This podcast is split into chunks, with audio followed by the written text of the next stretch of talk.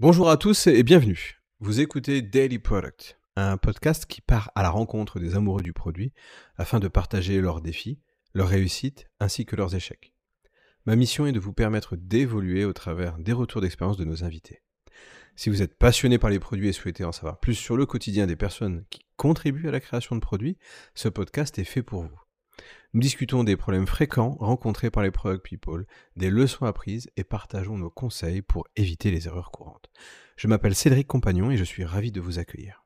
Aujourd'hui, on reçoit Romain, qui est product designer et community lead au sein de Yeta. Donc bonjour Romain. Et salut. Donc aujourd'hui, on va apporter sur la table un sujet qui, je pense, va intéresser pas mal de monde. C'est la fameuse collaboration entre le product manager et le product designer, cette relation amoureuse presque pour construire des produits vraiment à succès. Et ma première question pour toi, Romain, aujourd'hui, c'est quel est selon toi le rôle du PM et du designer dans le processus du développement d'un produit? Comment est-ce qu'on peut vraiment collaborer efficacement pour créer une expérience utilisateur des plus réussies? Ok. alors d'abord, je pense que dans le duo product manager, dit product designer, il va y avoir des expertises. Le PM arrive avec son expertise, le designer arrive avec la sienne. On a chacun fait des écoles différentes, on a des backgrounds différents. Le but, ça va être de se compléter. Du coup, je pense que c'est important dans le duo de commencer par, euh, respecter les expertises de chacun. le PM va gérer le sprint, il va gérer le backlog, la roadmap, etc. il va gérer peut-être les stakeholders aussi. Le design, il va gérer plus la partie design system, atelier, discovery, Figma. Euh, la Discovery, par contre, ouais, ça va être le point de jonction, je pense, entre les, les deux rôles. Euh, pour moi, quand on a un duo PM design efficace, ça va être un duo qui, qui est bon, qui est passionné et qui se rejoint et qui s'écoute dans la partie Discovery il y a, y a, une expertise du designer quand même de, bah, gérer la partie discovery euh, parce qu'on apprend ça euh, dans nos formations, etc. Mais euh, enfin, les, les, deux personnes ont quelque chose à apporter de, de ce côté-là. et en second temps, la, l'aspect humain du duo, à mon avis, c'est important. je pense que ce serait réducteur de dire le PM fait ci, le designer fait ça, et c'est super dans le meilleur des mondes. Euh, dans la vraie vie, on est tous des humains. Euh, chaque PM et chaque designer est différent. Je pense que c'est d'abord un accord de est-ce que je peux travailler avec la personne? Euh, comment je, je, pourrais travailler avec cette personne? Est-ce que ma, ma, manière de travailler correspond à la manière du PM en face? Je pense que c'est important de faire des concessions. Moi, c'est ce que j'ai appris à, faire avec le temps. quand on est dans un cadre de travail, je pense qu'il faut faire des concessions euh, sur son ego, ses expertises, etc. Euh, le plus important, c'est que la balance reste équilibrée. C'est vrai que tu me parles de Discovery, qu'elle est gérée vraiment à deux parce que chacun apporte son expertise. Et ça me fait penser à cette Discovery que tu dois faire au final avec un membre de l'équipe qui puisse respecter, on va dire, ce scope de un qui va parler du design, l'autre qui va vraiment plutôt comprendre la faisabilité technique du produit, et le PM qui va lui arriver avec son sa faisabilité plutôt commerciale. Est-ce que c'est viable par rapport aux, utilisateurs euh, et à l'entreprise, afin de vraiment d'avoir un trio qui va permettre de découvrir tous ensemble un problème et chacun va l'analyser avec sa propre facette et ce qu'il en sait pour pouvoir justement avoir un résultat un peu plus approprié que si on envoyait juste le PM tout seul faire sa discovery, ou si on envoyait le product designer tout seul faire sa discovery. Quoi. Mmh. Mmh. Après, comme tu dis, ouais, c'est vrai que chaque PM et product designer est différent. En plus de ça, tu peux ajouter euh, le côté culture. J'ai déjà eu aussi l'occasion de travailler avec un product designer euh, polonais. On a une manière et une approche différente avec les hiérarchies au sein d'une entreprise. Euh, ouais, c'est vrai. voilà, on a aussi cette couche et cette culture aussi à prendre en compte. Quoi. Ouais, j'ai pas eu l'occasion de bosser avec d'autres cultures. j'ai toujours bossé avec des, bah, des Français. Si, non, non, toujours des Français d'ailleurs, ouais. ouais, c'est vrai que ça, rentre en compte aussi, ouais. et après, c'est plus une histoire de qui porte le lead, hein, du coup. Entre, moi, je pense que c'est le, trio, mais la discovery, elle se fait bien sûr avec plein d'autres gens que, que, que le trio, mais le, le lead doit être porté par le trio. Ouais. Pardon, je t'ai coupé. Ce sont vraiment ces, ces méthodes, ou c'est encore même, on peut parler d'outils ici, qui peuvent être utilisés pour favoriser c'est justement cette collaboration entre le product manager et les designers autour bah, de cette discovery d'opportunités euh, bah, Du coup, il y, a plein de méthodes euh, de se découper le travail, euh, de se passer le relais, etc. Moi, celle que j'aime bien et que j'ai pu expérimenter assez largement l'année dernière, c'est celle de l'Opportunity Solution Tree de Teresa Torres. Euh, euh, c'est vraiment un outil efficace. Euh, au début, je savais pas trop trop qu'est-ce que ça allait donner. J'étais dans un contexte où je suis dans une boîte, je suis seul en design et en face de moi, j'ai plusieurs feature teams avec un PM dans chaque feature team qui ont plein de désalignements, etc. Enfin, il y a, beaucoup de choses il y avait beaucoup de choses à, harmoniser.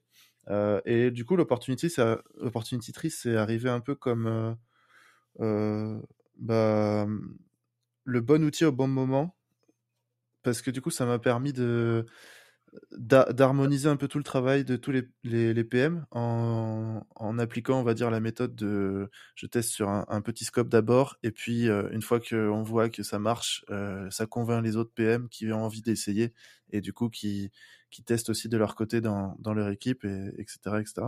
Et petit à petit, en fait, bah, ça se démocratise comme ça, et puis tout le monde voit que l'OST, c'est son petit nom, il ramène la discovery au centre du process donc on est moins orienté delivery, on donne plus de sens à ce qu'on fait. Euh, on intègre aussi une gymnastique un peu de pensée euh, avec euh, des hypothèses. Donc on est moins, enfin en tant que PM, on part moins sur des certitudes ou, ou des inputs qui nous viennent d'en haut et on va essayer de rationaliser un peu tout ça avec de la donnée, avec des, des de ce qu'on sait, de ce qu'on sait pas, de ce que les autres profils de notre entreprise, de notre équipe savent et du coup, ça nous donne confiance en fait dans nos décisions. Et puis après, bah forcément, ça centralise le, le travail. Ça fusionne un peu le travail aussi de PM et de designer, je trouve, parce que c'est un peu, ça, fonctionne un peu comme un exosquelette. Enfin, on pourra en parler tout à l'heure après en détail. Mais ouais, ça fait, ça fait un peu le, ouais, c'est ça, l'exosquelette de la, du duo PM design, je trouve. La méthode fonctionne très bien. Après, il y a une méthode aussi qui est un peu plus implicite, c'est-à-dire bah, pour travailler avec un PM, on va se partager la disco, on va faire la disco à deux ensemble, donc on peut s'inverser les, on peut inverser les rôles, on peut inverser la responsabilité aussi. par exemple, là, tu vois, dans ma précédente mission, il y avait des PM qui avaient jamais fait de disco. du coup, j'ai dû un peu les, former sur le tas. Et du coup, comment ça se passe? Bah, on, fait par exemple un, une interview à deux. Je commence par, par animer, puis j'en fais deux, trois. Puis après, c'est à son tour, etc. Et puis on se challenge, on fait des reviews, euh, on avance comme ça. Et tu disais pas que tu avais des product managers qui n'avaient jamais vraiment fait de discovery. Est-ce que c'est quelque chose qui est franchement aujourd'hui pas commun, parce qu'on entend tous dire ah j'ai envie de faire de la discovery, j'ai jamais le temps, j'ai jamais l'opportunité, on me laisse pas le temps non plus de le faire. Et donc bah, comment est-ce que tu arrives à valider ça aussi, de se dire bah, est-ce que les PM ils étaient déjà chauds pour faire de la discovery, ou c'est toi qui t'es dit bah, à un moment donné product manager avant de prendre des décisions, va peut-être falloir faire un peu de discovery, viens je te prends par la main et je te montre grâce à l'outil comment ça marche? En fait, faut replacer l'histoire dans le contexte. Euh, je citerai pas le nom de l'entreprise, juste ça, tu pourras le virer, mais voilà. Euh, le contexte, c'était qu'il y avait cinq, je crois, de mémoire, cinq feature teams, un PM par team. Euh, il y avait des feature teams qui étaient nouvelles, il y avait des feature teams qui étaient anciennes, et donc il y avait des PM qui étaient là depuis longtemps et qui avaient de l'expérience, et d'autres qui étaient juniors. mais ils avaient plus ou moins tous la même responsabilité au sein de leur team. Donc au final, euh, ce que j'ai fait, c'est capitaliser sur ceux qui avaient une appétence pour la discovery. Donc les plus anciens en fait. Euh, il y en avait un qui avait euh, beaucoup d'appétence et du coup qui était très intéressé. Et une fois que bah, lui il va devenir un peu mon power user de la discovery au sein de l'organisation. Une fois qu'il voit que ça marche, et une fois que, par exemple, quand on avait des weekly, etc., en, weekly, on, peut montrer aux autres PM les avantages de le faire avec des chiffres, avec des, euh, des, des, KPI. Euh, ça nous a permis d'avoir ceci, cela, etc. Bah, du coup, ça se transmet aux autres PM. Et euh, là, une méthode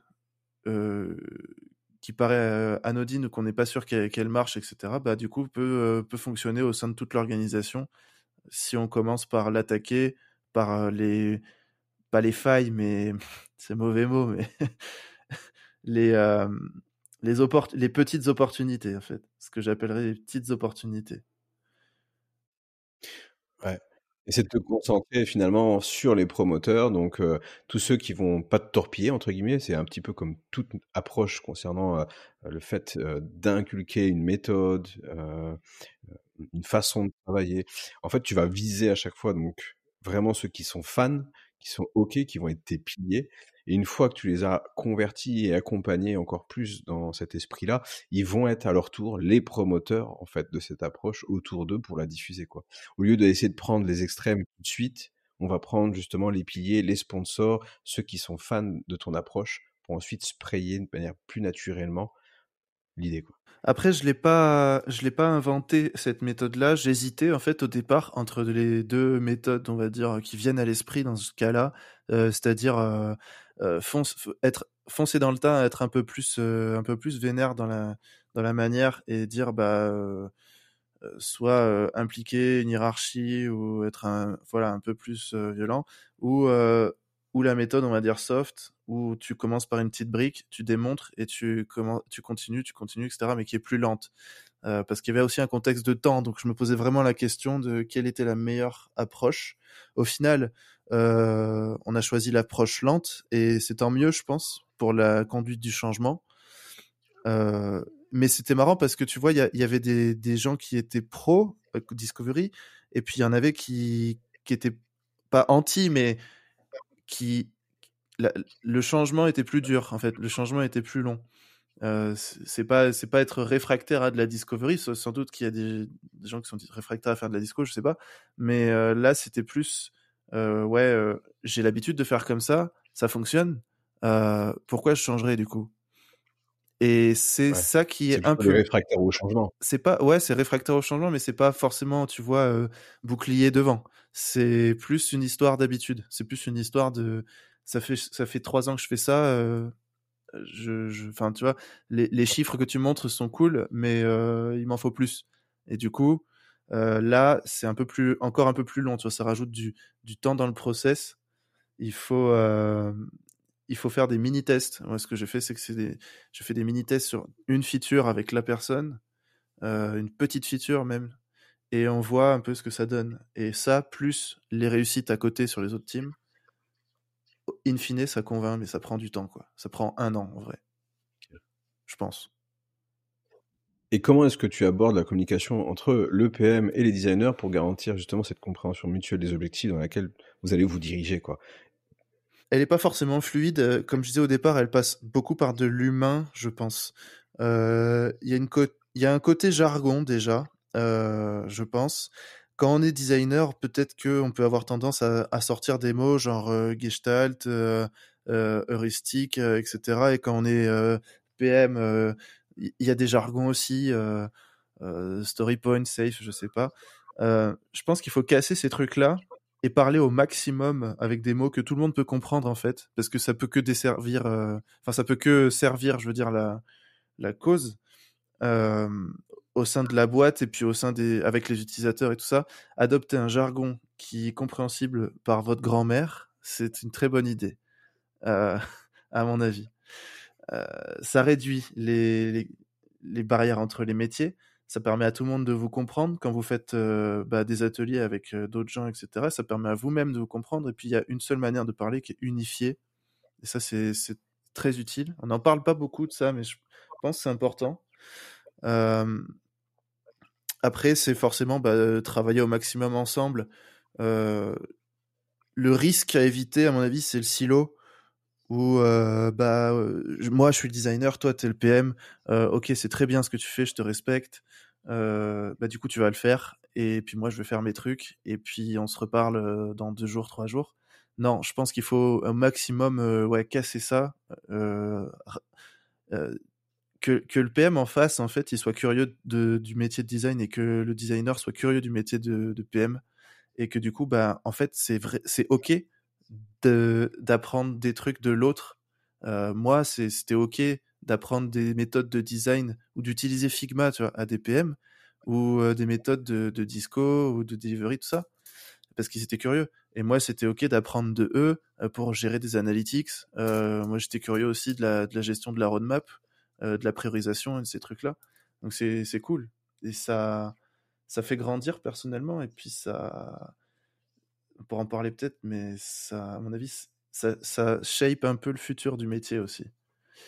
Euh, et puis forcément bah, le dernier truc c'est inclure un maximum de parties prenantes dans euh, les décisions les communications. Ne pas être euh, la tour d'ivoire PM design mais être plutôt un espèce de terreau fertile on va dire pour tout le monde.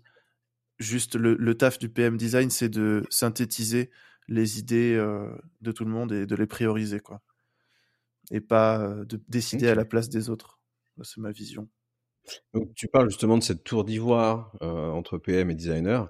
Donc, c'est vraiment un des pièges courants à éviter, j'imagine, lors de cette collaboration. Et est-ce que tu as d'autres pièges, justement, à éviter? D'autres pièges à éviter? Bah, Comme on est dans une collaboration euh, bah, justement, comme on est dans une collaboration, euh, mettre l'un au-dessus de l'autre, euh, ça fonctionne pas. Si dans l'organisation, il y a le CPO, en dessous il y a le PM, et en dessous il y a l'équipe technique slash le design, bah ça va pas fonctionner. Dans l'autre sens, c'est pareil. S'il y a un, un, head of design, des designers et puis des PM et des, des devs en delivery, non plus, ça ça va pas fonctionner. Il faut que du coup dans l'organisation, dans la structure de, de l'arbre, de la hiérarchie, de ce que vous voulez, ce soit euh, clair que le PM est égal au designer pour que tout se passe bien, à mon avis. Euh, sinon, il va y avoir des biais. Euh, sinon, il va y avoir des, derniers mots. C'est difficile à, à, vivre, je pense, quand on doit collaborer avec quelqu'un, mais qu'au final, bah, c'est lui qui a le dernier mot, ou alors c'est moi qui ai le dernier mot. Euh, je peux pas collaborer avec quelqu'un dans ce cas-là. Euh, c'est, à mon avis, ça c'est un gros piège. La relation dominant-dominé, c'est un gros piège. Euh, et puis, ouais, j'en parlais tout à l'heure, trop être dans la chasse gardée, le ça c'est toi, ça c'est moi, etc. avoir une approche, en fait, moi je pense, une approche fluide et pas rigide c'est un peu dur, hein, je pense, dans les organisations actuelles, de se dire euh, les métiers en fait ils se mélangent et c'est c'est pas grave qu'ils se mélangent et c'est bien en fait ça apporte plein de choses à tout le monde euh, que les métiers se mélangent et au contraire si si les métiers restent dans leur dans leur cloison euh, bah on s'ennuie au, bout d'un moment on a fait le tour du truc plus personne n'apprend rien et le, le produit s'en ressent en fait au final la finalité de ça c'est le produit c'est les gens qui vont utiliser le produit et et, tout ça ça transparaît après dans le produit donc il faut faire vachement attention à ça, il faut être au maximum ouvert en fait, à mon avis. Je pense que c'est comme ça qu'on évolue. Parler aussi de parties prenantes. Souvent, tu parles des parties prenantes euh, malgré qu'il y ait ce duo. Tu parles aussi de parties prenantes avec euh, l'Opportunity Solutions Tree. Comment est-ce que tu peux bah, justement surmonter en fait tous ces différents points de vue, de perspectives, d'opinions qui divergent pour parvenir à cette solution qui va satisfaire les parties prenantes? Mmh, Je pense qu'on n'est pas tous égaux là-dessus.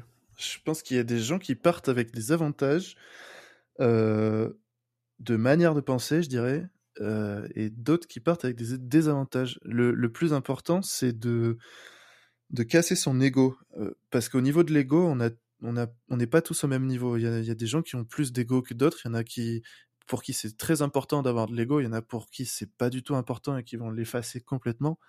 Euh, pour moi, le, le souci c'est le jeu de l'ego. Il te faut un peu d'ego pour éviter de, pour avoir de la confiance en toi, dans confiance dans ton travail, euh, dans ce que tu proposes, etc. Mais en même temps, il t'en faut pas trop parce que sinon tu vas basculer dans l'arrogance, euh, tu vas penser que tu es supérieur, des choses comme ça.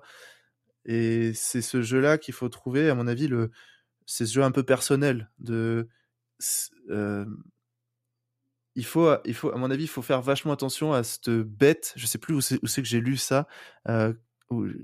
Quelqu'un qui appelait Lego la, bête du designer ou je sais pas quoi. Euh, c'était marrant. Mais ouais, il faut faire attention à ça. Il faut savoir la contrôler, mais en même temps, pas trop lui laisser de libre arbitre. Parce que c'est en fait la clé qui va permettre de dialoguer avec les gens de ton équipe et euh, de pouvoir bien travailler quoi avec les, toutes les parties prenantes je veux dire pas forcément que le PM il y a plein de manières de penser il y a des devs qui sont euh, qui sont des, des, euh, qui sont parfois très techniques il y a des gens du business qui sont promoteurs enfin il y a plein de manières de, penser plein de manières de, réfléchir et du coup bah faire, attention à cet ego là ça permet d'être capable de dire à tout le monde ok ton point de vue m'intéresse donc ça, débloque l'ouverture d'esprit, ça débloque l'écoute, ça débloque la curiosité. Et puis après, bah, faut pas oublier euh, de passer du bon temps avec les gens aussi. Il faut kiffer un petit peu, je pense. Euh, c'est important de kiffer.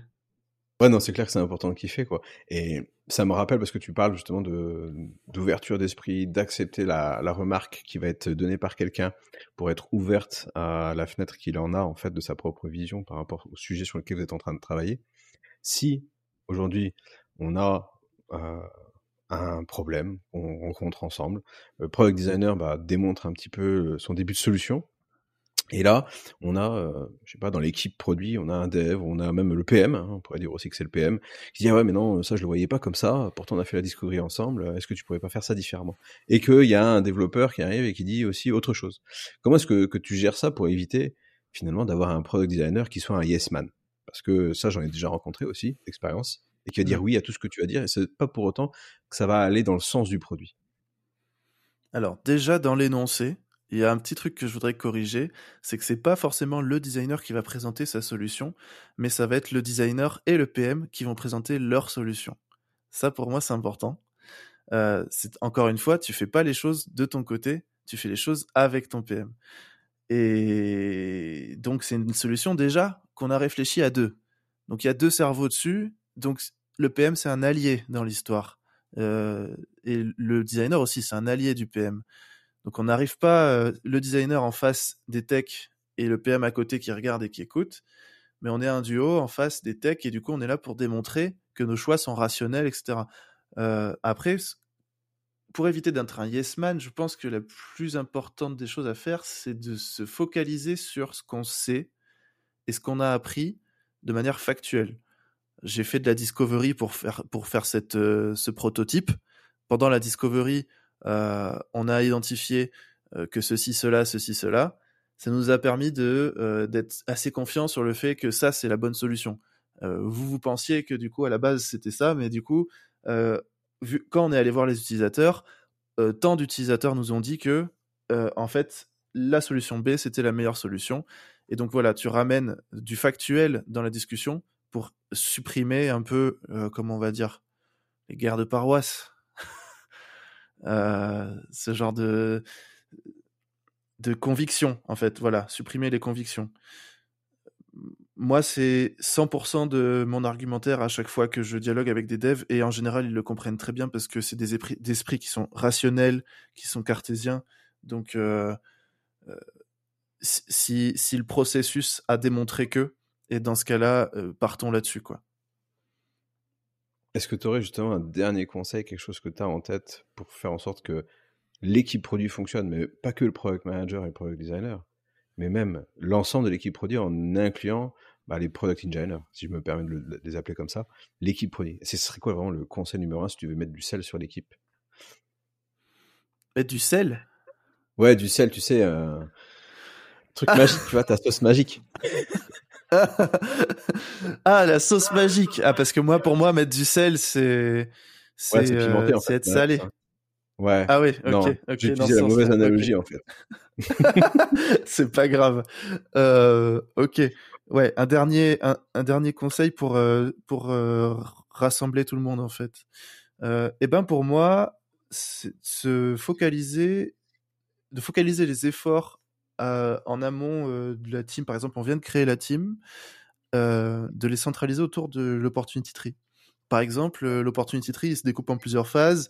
On va partir d'un product goal, on va définir des opportunités, on va définir des hypothèses qui vont répondre aux opportunités, et ensuite on va essayer de dégrossir chaque hypothèse avec ce qu'on sait, ce qu'on ne sait pas, les risques, pour pouvoir y attribuer un score, etc. Et ben à cette étape-là où on dit que cette hypothèse, cette solution-là, bah on ne sait pas si on comment on va la faire, etc. Enfin, on se pose des questions dessus. Pour se poser des questions dessus, j'inclus tout le monde, genre data analyst, dev, sales si besoin, CR, CSM, les PMM aussi. il peut y avoir des représentants de chaque team dans cet atelier-là. et du coup, ce que ça permet de faire, c'est déjà dégrossir le travail de création de roadmap et de organisation du sprint côté PM, et puis côté tous les autres, ça leur donne de la de l'info sur ce qui va ce qui va arriver, ça leur donne confiance en ce qu'ils vont développer, ça leur donne une vision en fait de la team produit et de ce qu'on va faire. Et du coup, c'est super important de centraliser tout le monde sur cet opportunity tree, à mon avis, et puis de le mettre à jour aussi. Parce qu'une fois que tu l'as fait, c'est bien joli. Euh, tu as fait ta roadmap en fonction, c'est super. Mais tu as fait de la discovery après sur tes features, donc tu as des choses à apporter à ton tri euh, au niveau des hypothèses. Euh, genre, deux semaines plus tard, tu sais que cette hypothèse, eh ben, ça va pas marcher. Donc, mettre à jour le tri et, encore une fois, communiquer à toutes les parties prenantes euh, qui sont en lien euh, avec la team produit du coup. Ok. Bah, du coup, on mettra donc euh, le lien de l'Opportunity Solutions Tree que tu as créé sur Figma, parce que tu l'as détaillé, tu as mis les étapes une par une, comment le remplir, comment l'utiliser afin de maximiser le, retour sur investissement par rapport à l'effort qu'on va y mettre dessus. Je trouve ça super intéressant en plus de le mettre sur Figma parce que du coup, bah, tout le monde peut y, y aller facilement, il n'y a pas vraiment d'excuses pour ne pas l'utiliser. Et ça. Euh, bah écoute, merci beaucoup Romain. Merci à toi. C'est la fin de l'épisode. Alors afin de soutenir le partage de connaissances, n'hésite pas à t'abonner pour ne rien manquer et laisse 5 étoiles sur ta plateforme de podcast.